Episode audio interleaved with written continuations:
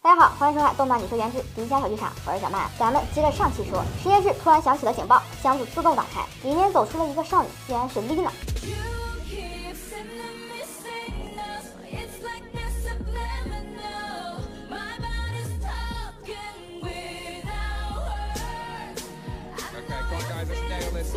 Okay,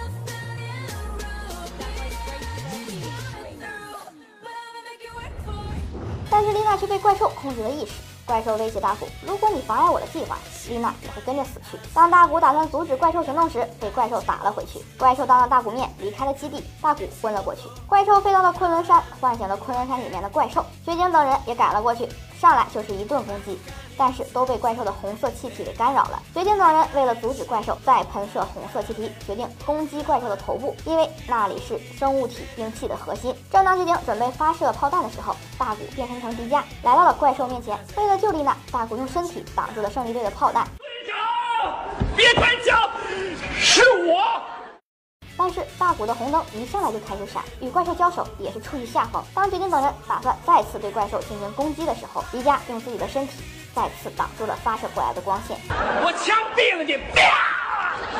哎呦，队长！啪！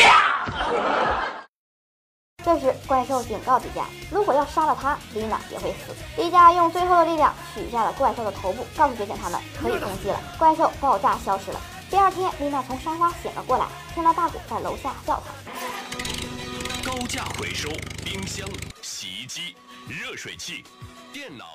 两个人开心的互相挥着手。好了，今天的节目就到这里了，感兴趣的小伙伴记得关注一下动漫解忧，我们有更多精彩的视频等着大家。我们下期见。